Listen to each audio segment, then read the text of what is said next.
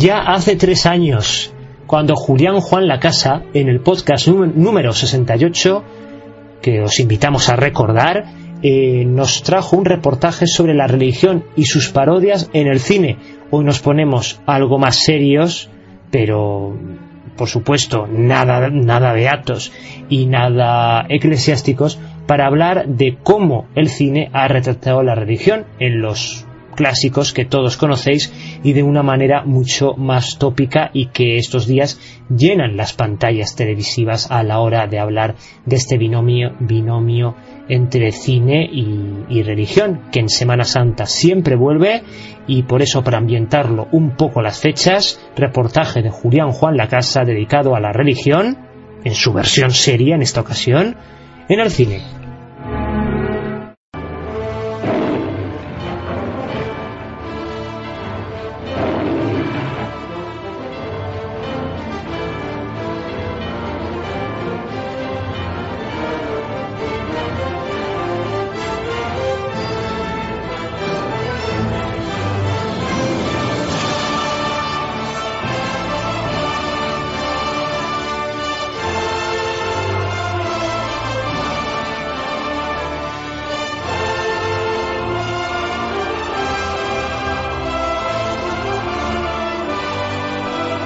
Otro podcast hablamos en su día de cómo la religión había sido parodiada en el cine.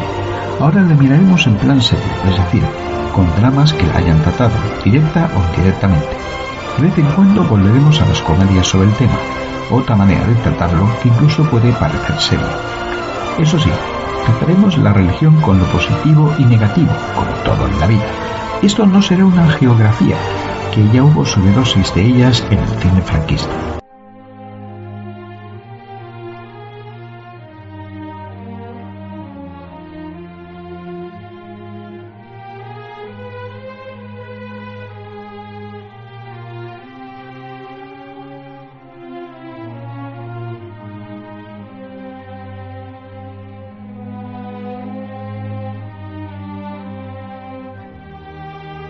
Primero con Jesucristo. Muchas películas nos han contado cómo predicó en Israel, cómo fue traicionado, juzgado y pasó por un calvario hasta que fue crucificado. Murió en la cruz y resucitó tres días después, hasta que un tiempo después volvió al cielo. Elegiremos por hacer dos películas, Rey de Reyes y Jesús de Nazaret. Como casi todas, no se apartan de la narración tradicional y el modelo visual y estético de Jesús siempre ha sido el mismo.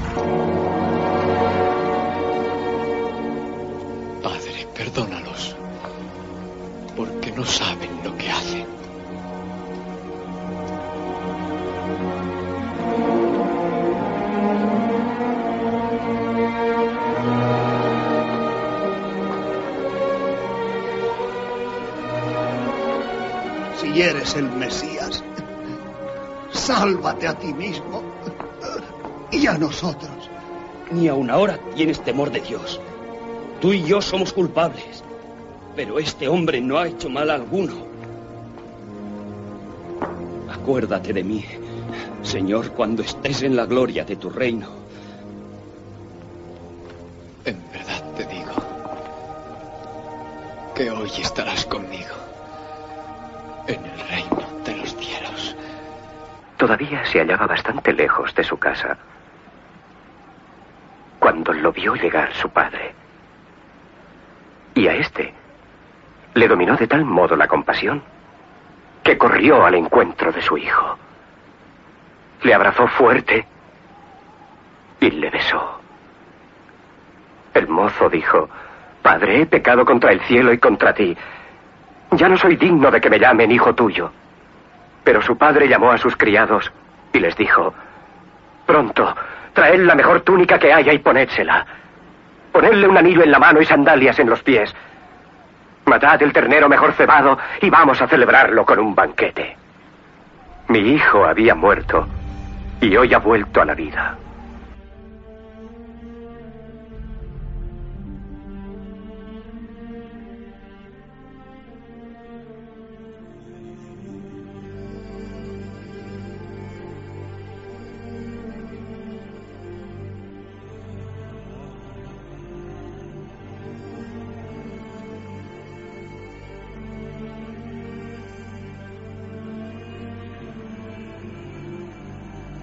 La última visión de Jesús y su Calvario fue la de Mel Gibson, con la novedad de recurrir a las lenguas habladas en Israel de su tiempo, el arameo, con el añadido del latín de los romanos. La gran novedad que aportaba era el extremo realismo al describir cómo sufrió Jesús su Calvario, con sangre, torturas y sufrimiento casi de película de terror.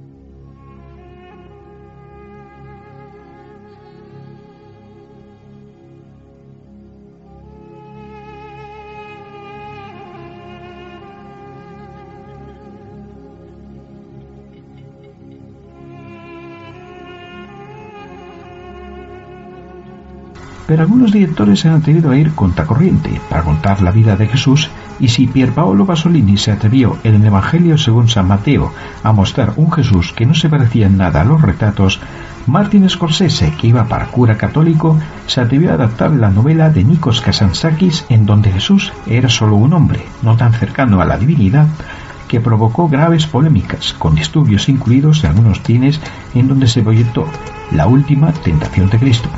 Incluso Franco Sefirelli, director de Jesús de Nazaret, que hemos escuchado antes, llamó escoria a Scorsese, pero el tiempo ha mostrado que el Jesús de Scorsese no era blasfemo. ¿Quién eres? Soy tu ángel de la guarda. Tu padre es el Dios de la misericordia, no del castigo. Él te vio y dijo, ¿no eres tú su ángel guardián? Pues ve a la tierra y sálvale. Ya ha sufrido bastante. ¿Recuerdas cuando le dijo a Abraham que sacrificara a su hijo? Abraham estaba a punto de matarlo con un cuchillo y Dios le detuvo. Si Dios salvó al hijo de Abraham, ¿crees que no querría salvarte a ti? Él te ha probado y está satisfecho de ti. No quiere tu sangre. Él dijo que muera en un sueño, pero que viva su vida. El dolor es real. Sí, pero no sufrirás más. Ya es suficiente. No he de ser sacrificado. No, no, tú no. No soy el Mesías. No, no lo eres.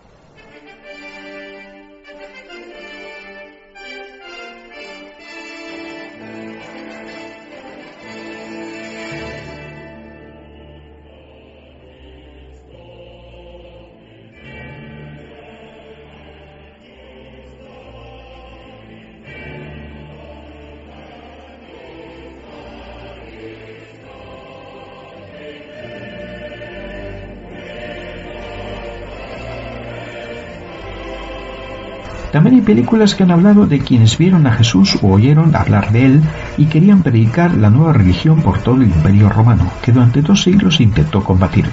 La más conocida es Ben que tuvo dos versiones, pero Quo Vadis trata como el emperador Nerón, encarnado por un genial Peter Ustinov, como un pobre hombre patético, ególatra y ridículo, dictó la primera persecución contra los cristianos y los mandó al circo con los leones. ¿Dónde está Petronio? ¿Le has avisado? ¿Has llamado a Petronio? Sí, César. Pues vuelve a llamarle y dile. Como siempre estoy impaciente por ti. Te echaba de menos, divinidad. Querido Petronio, perdóname si te he descuidado un poco. He estado hundido en mi genio, como no puedes imaginar. Sospecho en ti una nueva inspiración. Tus sospechas se confirmarán. Escuchadme, escuchadme todos.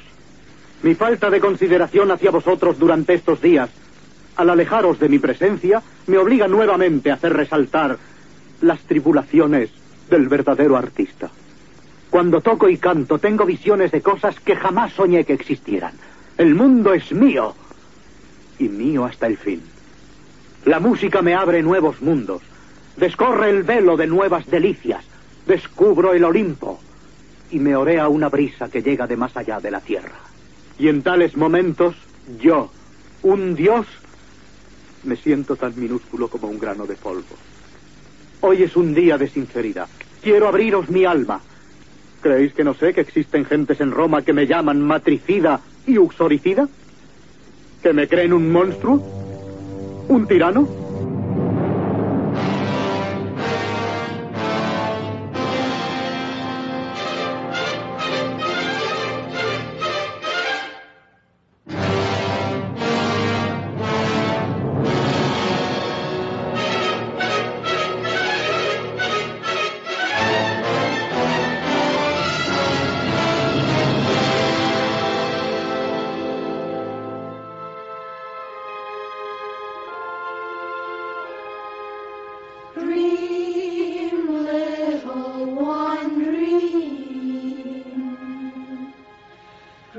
Una película que trató la religión de manera original, casi como un cuento infantil con ogro malo, fue La Noche del Cazador, la única película dirigida por el actor Charles Lawton, cuyo fracaso en taquilla no le dejó dirigir más veces. Lo más recordado, con una estética logradísima, fue el falso predicador que encarnaba a Robert Mitchum con las palabras amor y odio escritas en los nudillos de cada mano, que llevaba a perseguir a los niños protagonistas para quitarles un botín de dinero oculto. En varios momentos de la película se recitan pasajes de la Biblia. Recordaréis, niños, que el domingo pasado os hablé de cómo el buen Jesús subió a la montaña para enviar su palabra a las gentes. Y cómo él les dijo, benditos sean los limpios de corazón, porque ellos verán a Dios. Y también que el rey Salomón en todo su esplendor no era tan hermoso como los lirios del valle. Y les advirtió firmemente, no juzguéis si no queréis ser juzgados, que recordaréis, porque ya os lo expliqué. Y luego, nuestro Señor siguió diciendo, Desconfiad de los falsos profetas que se cubren con pieles de cordero, pero que en su interior son fieros como lobos. Por sus frutos los conoceréis. Y bien, ahora qué va a ser, señor? ¿Otra viuda? ¿Cuántas van ya? ¿Seis? ¿Doce? No lo recuerdo. Tú di la palabra, señor. Yo sigo mi camino. Hay tantos seres así. No puedes acabar con el mundo entero. ¿Conduce usted un coche con matrícula de Mouseville? Harry Powell, por el robo de ese coche pasará usted 30 días en la penitenciaría de Mountsville. El predicador Harry Powell. Un ladrón de coches. Atrapado con las manos en la masa. ¿Qué clase de predicador? Harry Powell. Os engañé a todos. Os engañé a todos vosotros. Nunca sabréis dónde está. Nunca. ¿Dónde, Ben? ¿Dónde está? ¿Dónde? Y un tierno infante les guiará. Vamos, muchacho. Dímelo. Ben, puedes confiar en mí. ¿Pretendes que te lo diga todo en sueños? No, Ben, no. ¿Qué es lo que he dicho? ¿Qué? ¿Qué? ¿Qué? Estabas citando las escrituras. Has dicho, y un tierno infante les guiará. Has matado a dos hombres, Ben Harper. Es verdad, predicador. Asalté aquel banco porque estaba cansado de ver a los niños vagando por los bosques sin nada que comer. Vagando por los caminos en este año de depresión. Durmiendo en coches viejos y abandonados, ateridos de frío. Y me prometí a mí mismo que mis hijos jamás pasarían por eso. Con esos diez mil dólares yo podría continuar mi misión de sanear este mundo lleno de pecados. ¿Y les darías caramelos gratis a los niños? Piénsalo, Ben, con ese maldito y sangriento oro. ¿Por qué tienes oculto ese puñal entre tus mantas, predicador? El Señor cegó a mis enemigos cuando me trajeron a este maldito lugar. Lo pasé delante de las mismas narices de los guardias. Ah. Yo no vengo a traer la paz, sino la guerra. ¿Tú, predicador? Esta espada me ha sido útil en los tiempos de persecución, Ben Harper. ¿Qué religión observas, predicador? La religión que el Señor Jehová y yo hemos convenido. ¿Quieres que te cuente la historia de la mano derecha y la mano izquierda? ¿El combate del bien y del mal? Aquí está escrito odio. Fue con la mano izquierda que Caín asestó el golpe fatal a su hermano Abel. Aquí está escrito amor. Mirad estos dedos, queridos hermanos, tienen venas que corren hasta el alma del hombre. La mano derecha es la mano del amor. Ahora mirad y os mostraré el triunfo de la vida. Estos dedos, queridos hermanos, están siempre luchando los unos con los otros. Fijaos. Oh, hermanos, la mano izquierda, el odio de la mano izquierda lucha y parece que el amor va a perder. Pero un momento, un momento. Todo ha cambiado, el amor gana. Sí, hermanos, ha ganado el amor. Y el odio de la mano izquierda ha caído fuera de combate.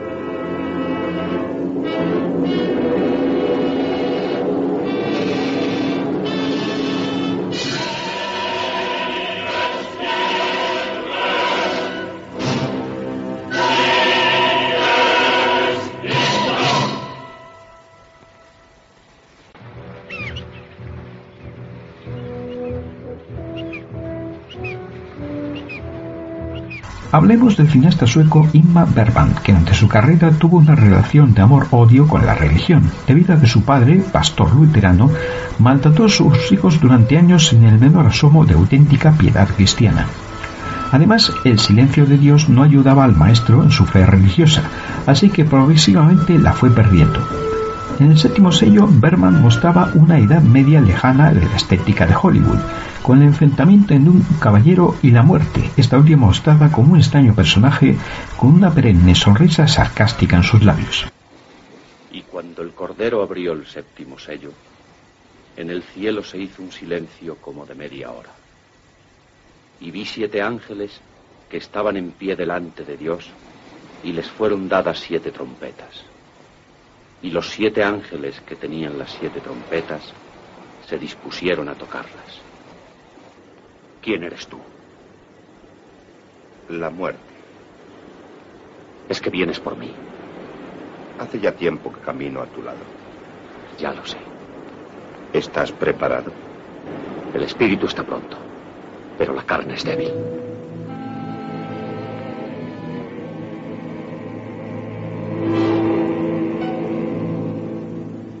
Espera un momento. Es lo que todos decís. Pero yo no concedo prórrogas. Tú juegas al ajedrez, ¿verdad? ¿Cómo lo sabes? Ah, lo he visto en pinturas y lo he oído en canciones. Pues sí, realmente soy un excelente jugador de ajedrez. No creo que seas tan bueno como yo. ¿Para qué quieres jugar conmigo? Es cuenta mía. Por supuesto. Juguemos con una condición. Si me ganas, me llevarás contigo. Si pierdes la partida, me dejarás vivir.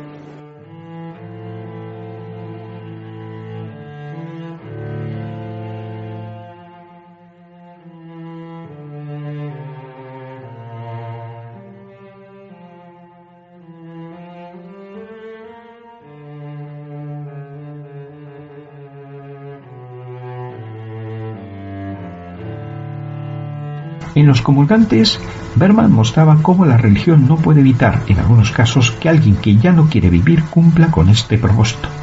Un pastor viudo y con problemas de fe no puede evitar que un campesino, padre de familia numerosa, decida acabar con todo asustado por la China, la bomba atómica, en aquella época la Guerra Fría apostaba casi el fin del mundo, y graves problemas económicos que le llevan a la ruina.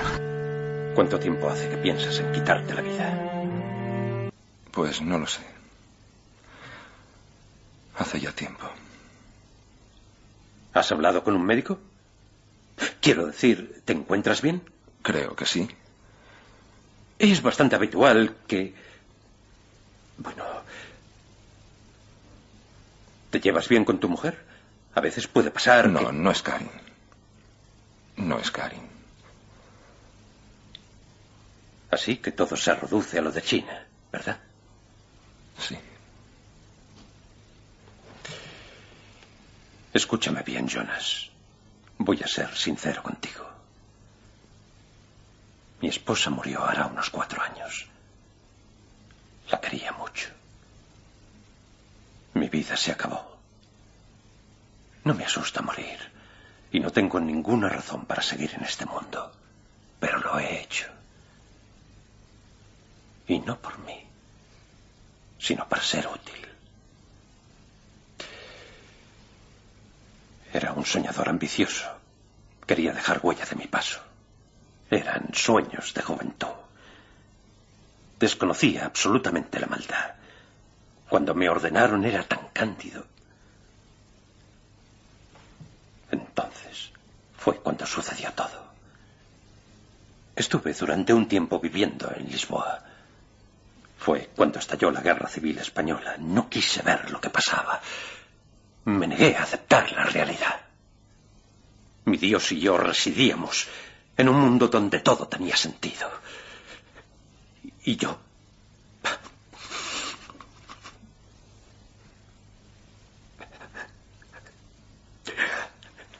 Ya lo ves, Jonas. No soy un buen clérigo.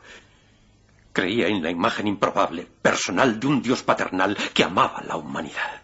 Y ante todo me quería a mí.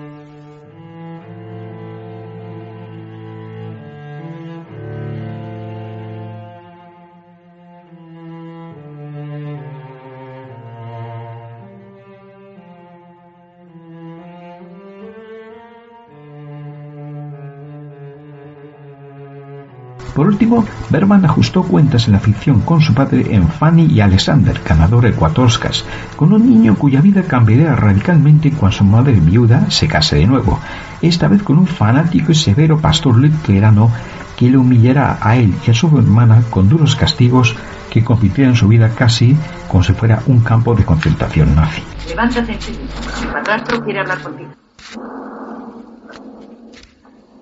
Vístete. Tu padrastro quiere hablar contigo. Daos prisa. Alexander, muchacho. Ante tu hermana y en presencia de Justina me has acusado de haber matado a mi esposa y ¿Qué? Y Justina, repítele lo que me has dicho. Alexander pretende que vio a la difunta señora y a sus hijas. Y que la señora le habló. Dijo que su reverencia, el obispo, la había encerrado a ella junto con las niñas en el dormitorio, sin agua y sin comida. Pasados cinco días trataron de escapar por la ventana, pero se ahogaron al intentarlo. ¿Reconoces haber dicho eso, Alexander? No, Afirmas que Justina ha dado un falso testimonio. naturalmente. Justina, ¿estás dispuesta a ratificar tu declaración bajo juramento? Sí, señor. Muy bien, Justina. Fanny, ¿oíste la historia de Alexander? No.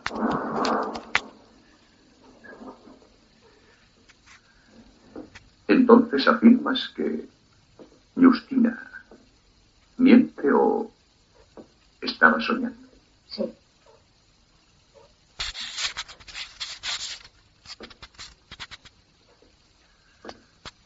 Ven aquí, por favor, Alexander. ¿Estás dispuesto a jurar? Naturalmente. Es pecado mortal jurar en falso, Alexander. Y además se castiga muy severamente el perjurio. Así. Pon tu mano sobre la Biblia y repite conmigo. Yo, Alexander Yo, Alexander juro por las sagradas escrituras y el Dios eterno juro por las sagradas escrituras y el Dios eterno. Que lo que he dicho, digo y voy a decir. Que lo que he dicho, digo y voy a decir. Es la verdad y tan solo la verdad.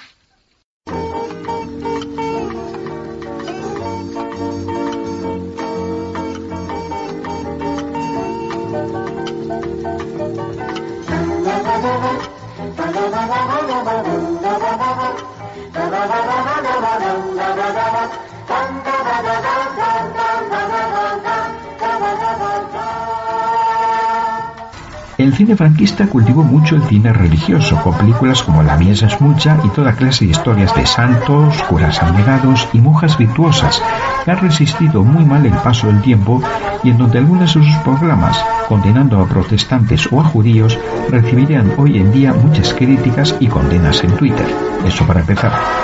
Su mejor época fue en las décadas de 1940 y 50. Luego todavía siguió en el cine cómico, con excelentes actores dando vida a curas campechanos y monjas simpáticas que hacían su labor religiosa impecablemente según sus argumentos. Desde cantantes como Nalo Escobar a cómicos como Paco Martínez Soria, muchísimos actores y actrices encarnaron alguna vez a un cura o monja. Pondremos aquí seguidos algunos ejemplos. La hermana San Sulpicio, Padre Piquillo, el Padre Coplillas, Sol Citroën y Se armó el Belén. Algunas de ellas solo han sido emitidas 10.000 veces en cine de barrio. ¿Qué usted, hermana San Sulpicio? Pues le cantaba la Virgen con el corazón por soleares. Un poquito de no le faltaba. ¿Cuántos días lleva usted en la celda, hermana? Doce, Brenda Madre, y ya son bastantes. Verá, me he dado cuenta en el tiempo que lleva entre nosotras que no ha nacido usted para la contemplación. Hay muchos medios de servir a Dios. Y en nuestra orden, cada religiosa puede servirle a su manera. Unas en las misiones, otras en la enseñanza. Entonces, preferiría dedicarse a la asistencia de enfermos. Eso es lo mío. A toda la chavalería de mi cortijo la cuidaba yo. Usted, hermana. Pero un grano y pillar el bote de penicilina toda una. Pues como hacen falta hermanas en los sanatorios asistidos por nuestra orden, más pronto de lo que usted se imagina, podrá poner en práctica sus actitudes. Pero por Dios, vea usted lo que vea, no pille el bote de penicilina mientras no se lo ordene el médico. Adelante, adelante, el que sea. ¿Se puede pasar? ¿Pero quién es esto? Alejo, No. es que no le reconoces. Tan desfigurado estoy. Bastante. ¿Y qué es que has vuelto a beber y tu mujer? No, don Froilán, es que estuvo aquí mi padrastro. Alejo salió en defensa nuestra y se fueron desafiados. Eso está bien, hijo. Oye, ¿y qué tienes en la cara? Nada, señor cura. ¡Qué tío dando bofetadas! Para mí que las daba con motor. Estoy muy contento de ti. Y hasta es posible que te confíe otra vez a San Pascasio. ¿De verdad, padre? En cuanto se te deshinchen las narices, ya es tuyo. A mí déjame, déjame, hombre, déjame. Que yo qué quiero, para qué quiero ir a oír al cura a la televisión. El rey y el rastro. Mira, a jugar esta mano sin mí, que yo voy a la televisión a ver al cura. ¿Cuál? Hombre, por esa tontería vamos a interrumpir la partida. Bueno, ¿y qué? Bien, yo también voy a ir a escuchar. Bueno. ¿Dónde van eso? A escuchar al cura en la televisión. Que al cura le ha atropellado un camión. Hombre, no diré que me alegro. Pero por lo menos nos dejará en paz una temporada. que va a cantar en la televisión. ¡Déjemos, callamos! Está bien, Por eso interrumpen la partida.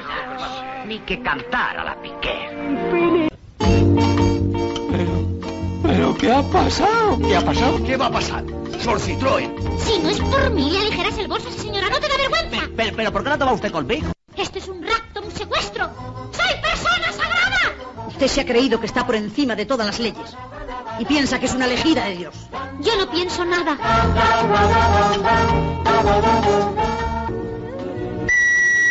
Gracita Morales en su mejor interpretación. Sor Citroën no es una película como las demás. Sor Citroën es gracia, ternura, humanidad y un mensaje de amor entre risas y lágrimas. Ya está usted con sus bromas. No, no, de verdad. No te veo desde que eras un chiquillo y ahora sales en la tele. Háblame. Y todos los que salís en la tele sois muy importantes. bueno, ¿y a usted cómo le va? Bien, muy bien. Es, es decir, eh, regular. Vaya, mal. ¿Para qué vamos a andar con requilorios? Ha tenido dificultades posconciliares, ¿verdad? Algunas. La cosa vino cuando me invitaron a cambiar. ¿Comprendes? Y usted se resiste por lo que veo. Hace 50 años, cuando entré en el seminario, me endosaron la sotana y yo no sabría andar sin ella. Me parecería que iba disfrazado. Pues siga con ella. Lo importante es ser buen sacerdote. Con eso, con esto o con un pijama. Dentro de cinco minutos grabamos. Muy bien. ¿Dónde está usted ahora? Llevo nueve años regentando una parroquia pequeña, pero me van a echar. ¿Echarle? Bueno, puede que no sea esa la palabra, pero me mandan de capellán de monjas. Si usted siempre ha sabido tratar con la gente. Eh, pues ya ves. Y lo peor es que tienen razón.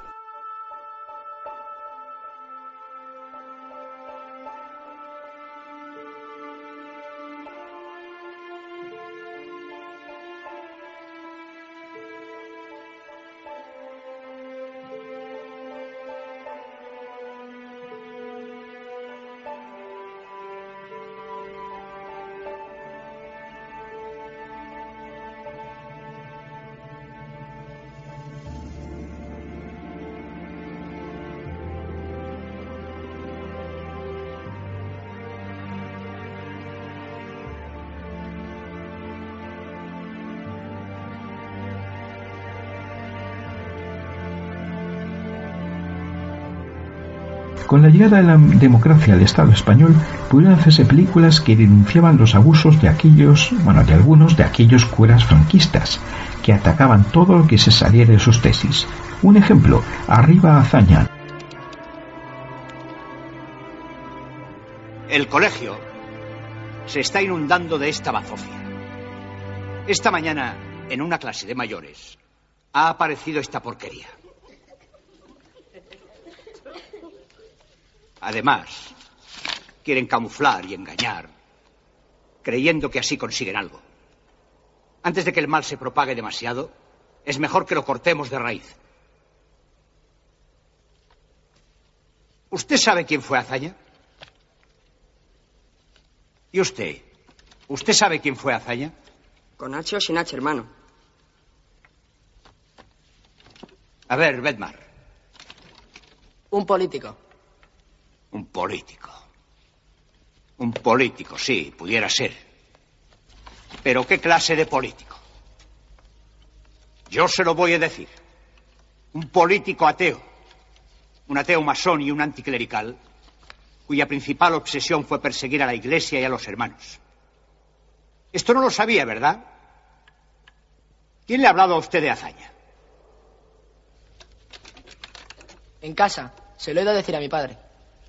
Lo que seguramente no le habrá dicho su padre es que hazaña, como tantos otros, como Voltaire, como Lutero, a la hora de su muerte, viendo próxima la condenación eterna, pidió confesión.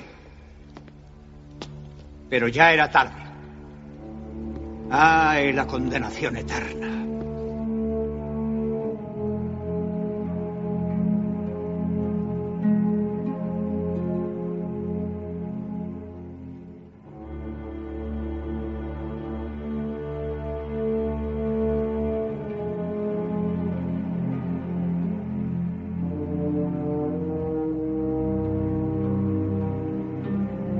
Una de las primeras series televisivas en mostrar santos españoles, respetando su dignidad personal y su divinidad, pero mostrándoles como a personas como nosotros, fue Teresa de Jesús, con una magistral Concha Velasco como la santa abulense del siglo XVI, personalidad importante de su tiempo. Y obligado bajo pena de excomunión a entregar mis cartas.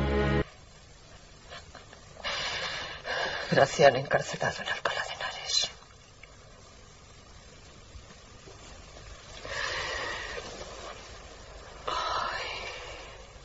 La orden se me escapa de las manos.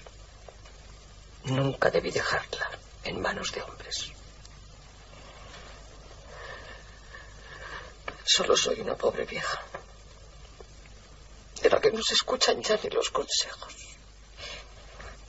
Y el rey no estaba a favor de los descalzos, no puede hacer algo. Debe sufrir presiones también, Helen. Yo yo le he vuelto a escribir. Que no nos abandone. Ve cómo no pierde su tesón. Pero si ya no sé ni lo que digo en las cartas. Me bailan las letras. Y este brazo. Ni para vestirme sola me valgo.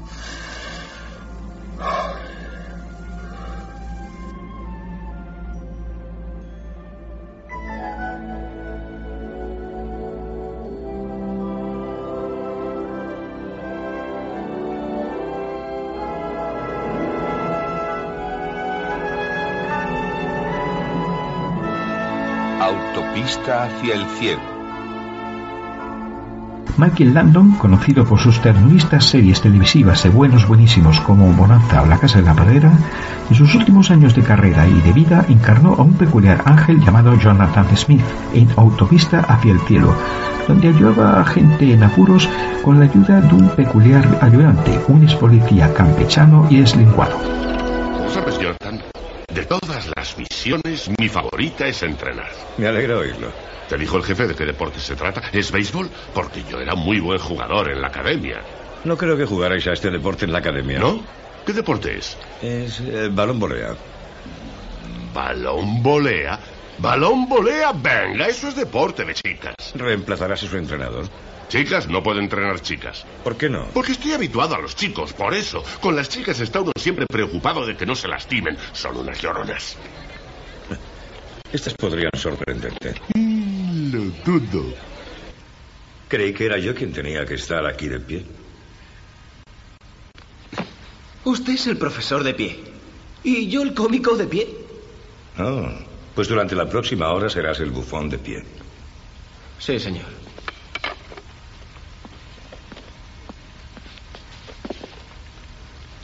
Muchachos, me llamo Jonathan Smith y seré vuestro profesor de historia durante unos días.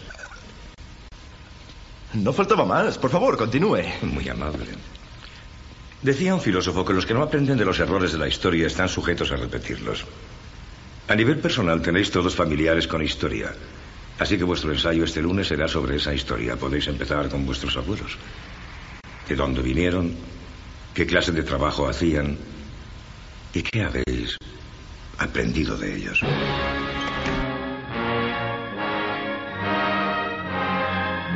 Boys Town is real. It is a drama greater than the imagination of Hollywood's best storytellers. 4,000 boys. De los primeros curas católicos abnegados que mostró el cine de Hollywood, aun siendo Estados Unidos un país de mayoría protestante, en Forja de Hombres nos contaba la historia del padre Flanagan, el creador de la ciudad de los muchachos, con un gran Spencer Tracy que ha ganado el Oscar y unos primeros éxitos de Mickey Rooney. Bien, boliche. Vale. frío, frío, boliche. Aún más frío. Caliente, caliente. ¡Ah, que te quemas, boliche, que te quemas! Coges el más grande, ¿eh? Con que ha sido bueno, ¿eh, boliche? Sí, padre. Pues sabes lo que yo creo que ha sido más que bueno, y aquí al hecho de ser más que bueno se le da mucha importancia. Porque todo el mundo está contento. Ten. ¿Crees que es bastante para un chico muy bueno? Sí, padre. Gracias. ¿Me deja que me siente en el sillón? Claro que sí, me gusta verte en él. Ándale, boliche. ¿Qué te parece nuestra ciudad? Cuanto más la veo, menos me gusta. Ya te gustará. Me largaré de aquí en la primera ocasión que tenga. Te sobrarán ocasiones para hacerlo, pero creo que nunca lo harás. ¿Se apuesta algo a que sí? Si fuera jugador, aceptaría tu apuesta. ¿Eso es todo? Es todo.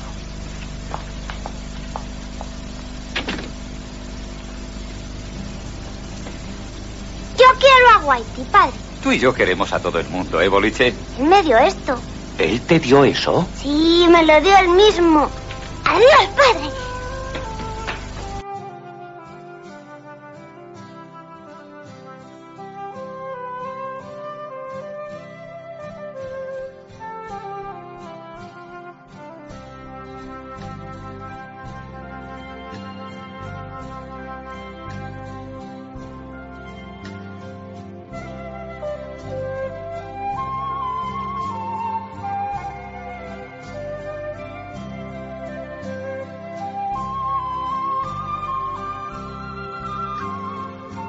Pero los curas, al ser hombres, también están sujetos a las tentaciones del mundo y a enamorarse si quisieran. En nuestro país, en 1984, sorprendió una serie ambientada en Australia, con un cura encarnado por Richard Chamberlain, que en secreto se enamorará, tendrá sexo con mujeres y hasta tendrá hijos sin que nadie lo sepa jamás, mientras él llegará a cardenal, basada en una novela inspirada en personajes reales. Esta serie es El pájaro espino. ¿Cómo podremos vivir sin él? Viviremos. Tu Dios se lleva a los mejores y deja con vida a los que siempre hemos fallado. Tu Dios egoísta. Con él nunca puede haber paz. Maggie, no. Otra vez no.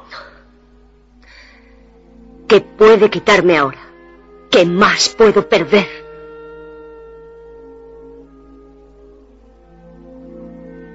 Tu alma. Tu corazón. Tu amor. Ese amor que siempre has llevado dentro, a pesar de todo.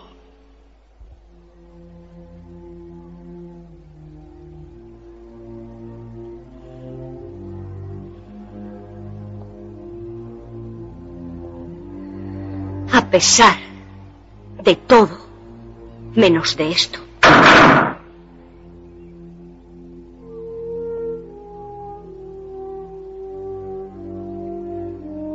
Yo te amé, Ralph. Nunca dejé de amarte. A pesar de todo. A pesar de que nunca fueras mío.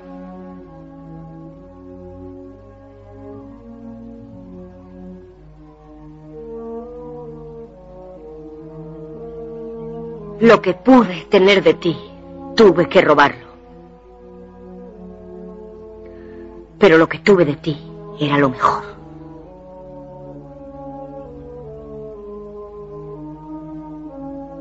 Porque de ti tuve a Dane.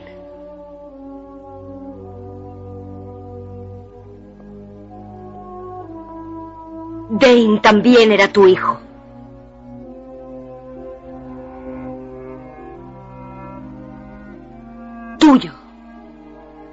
Mío. No es cierto. Era tu hijo, Ralph. Y no te diste cuenta siquiera. No viste que no era más que una versión más perfecta de ti. No me quisiste lo bastante para comprender que yo no podía volver con Luke ni con ningún otro hombre después de estar contigo. Y ahora dices que no es cierto.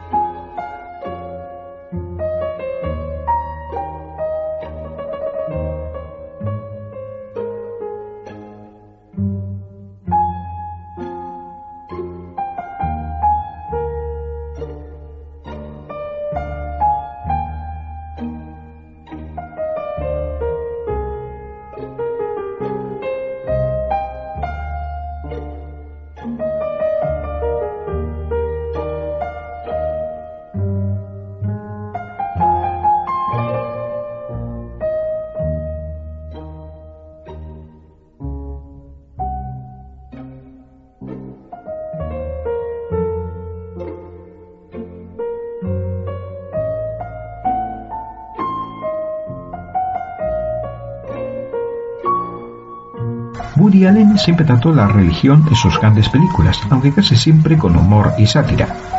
Memorable, por ejemplo, es cómo en Hannah y sus hermanas trató cómo su personaje pasaba de judío a católico, luego a intentar hacerse los Hare Krishna. Divertida la secuencia donde venía de la compra y sacaba de una bolsa un ejemplar del Nuevo Testamento, un crucifijo, un retrato de la Virgen María, un paquete de pan de molde y un tarro de mayonesa Hellmann's, como si la religión se vendiera en el supermercado al lado de la mantequilla de cacahuete. Bien, dígame, ¿por qué quiere usted convertirse al catolicismo? Bueno, eh, porque tengo que poder creer en algo, porque si no la vida carece por completo de sentido. Lo comprendo, pero ¿qué es lo que le llevó a usted a decidirse por la fe católica? Bueno, sabe, eh, en primer lugar, porque es una religión muy hermosa y es una religión sólida, está muy bien estructurada. Quisiera entrar en la facción que milita en contra de la religión en las escuelas y contra la nuclearización. O sea que de momento usted no cree en Dios. No, pe- pe- pero deseo creer. Estoy dispuesto a hacer lo que sea. Ayudaré a hacer una mona de Pascua si es menester. Necesito alguna prueba, una prueba definitiva. ¿No comprende? Si no puedo creer en Dios, no creo que valga la pena seguir viviendo. Eso significa que tendrá que dar un gran salto. Sí, pero ¿puede usted ayudarme? ¿Por qué tienes interés en hacerte Hare Krishna? Bueno, no he dicho que quiera hacerme miembro ni mucho menos, pero, pero sé que vosotros creéis en la reencarnación y por eso me interesa. ¿Cuál es tu religión? Yo soy judío, ¿sabes? Pero, eh, pero el invierno pasado intenté hacerme católico y la cosa no funcionó. Lo estudié y puse interés e hice un gran esfuerzo, pero el catolicismo para mí era morir ahora, pagar después, ¿sabes? Y la verdad no me iba y quería, quería saber si yo... ¿Tienes miedo a morir? Pues sí, naturalmente. ¿Tú no? Permíteme una pregunta. ¿La reencarnación significa que mi alma iría a parar a otro ser humano o volvería en plan foca u oso hormiguero o algo por el estilo? Llévate nuestra literatura. Ajá. Léetela y piénsalo bien. De acuerdo, muchísimas gracias. De nada. Hare Krishna. No fastidies. ¿Tú Hare Krishna? ¿Te vas a rapar la cabeza, ponerte una toga y bailar en los aeropuertos? Te confundirán con Jerry Lewis. Dios mío, estoy tan deprimido.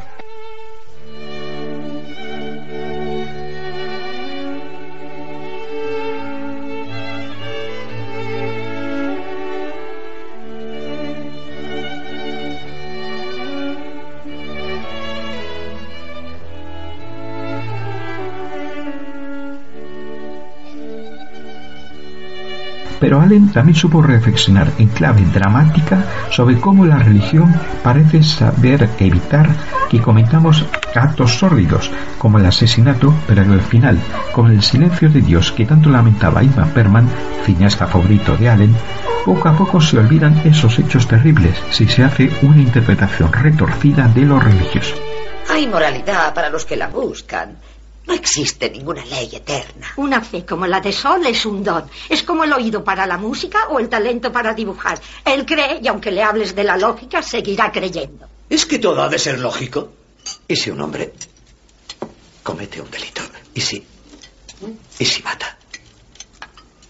Pues de un modo u otro será castigado.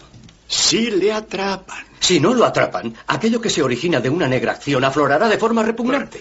Creo que acudes con demasiada frecuencia a la Biblia, Sol. No, no, no, no, no. Tanto Shakespeare como el Antiguo Testamento dicen que el crimen saldrá a la luz. Pero ¿quién ha hablado de crimen?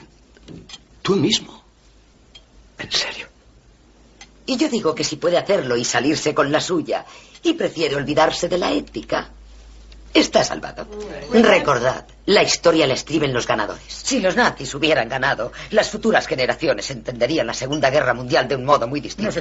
Tu tía es una mujer brillante, Judah, pero ha tenido una vida muy desgraciada.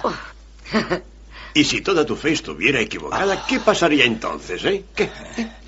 Que aún viviría mucho mejor que todos los que dudan. Un momento. ¿Estás diciendo que prefieres Dios a la verdad? Si es necesario, elegiré siempre a Dios antes que la verdad. ¿Estás de acuerdo con él? Continuará.